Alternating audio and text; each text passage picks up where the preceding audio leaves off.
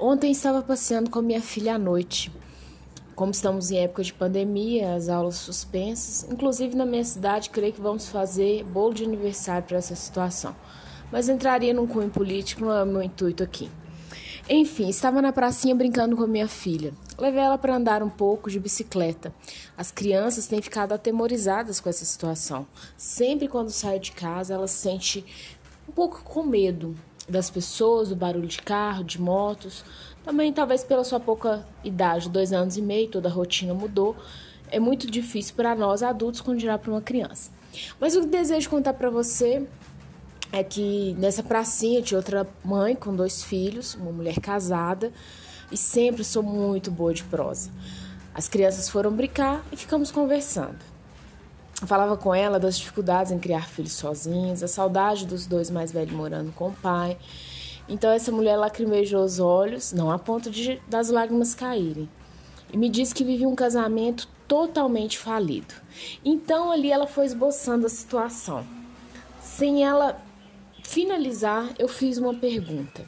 Disse para ela: Antes de você casar, você era uma mulher bem-sucedida e mais bonita que o seu marido?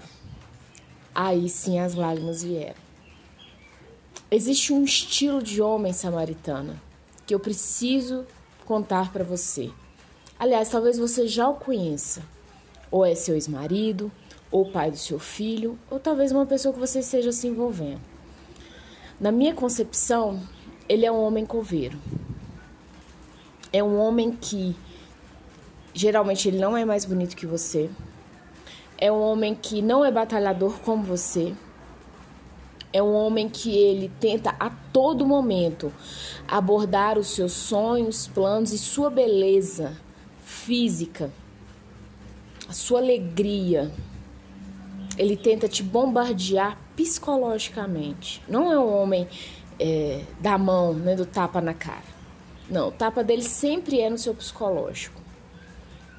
E eu ouvi aquela mulher e fui ficando muito triste, porque eu já passei nas mãos de um homem assim.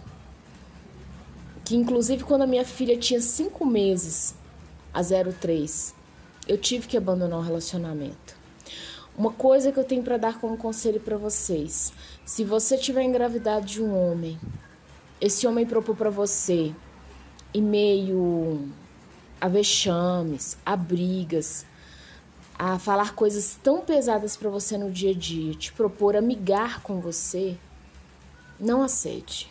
Aceite o marido. O homem que é homem, ele nunca vai te apresentar como amiga. Ele nunca vai te ter como qualquer uma, seja entre os amigos ou no seio familiar. Ele não vai amigar com uma mulher, ele vai querer casar com essa mulher. Isso é homem. O que eu pude trazer para aquela mulher de consolo foi exatamente isso. Ela engravidou há nove anos atrás. O homem falou absurdos com ela, que ele não queria filho, ainda mais com ela. Mas mesmo assim, quando a criança estava próximo de nascer, um menino lindo, esse homem resolveu amigar com ela. Até hoje são amigados. Veio mais uma filhinha que agora tem três anos. E o caos perpetua, se não aumentou. Trocamos telefones, até o dia de hoje, essa hora, ela não me procurou. Mas mora aqui na região, creio que ainda a verei na rua. Ou até mesmo na pracinha. Mas preciso deixar esse conselho para você. Ame-se, valorize. Se você ver uma situação de uma relação tóxica, de um homem que quer mulher guindaste, isso mesmo. O homem é um acidente. A vida dele não é um acidente da forma que os pais o tiveram, não é isso. É um homem que ele vive abarroado ele vive com problema. É um homem criança, infantil, não cresceu. E fala sempre coisas muito pesadas para nós mulheres.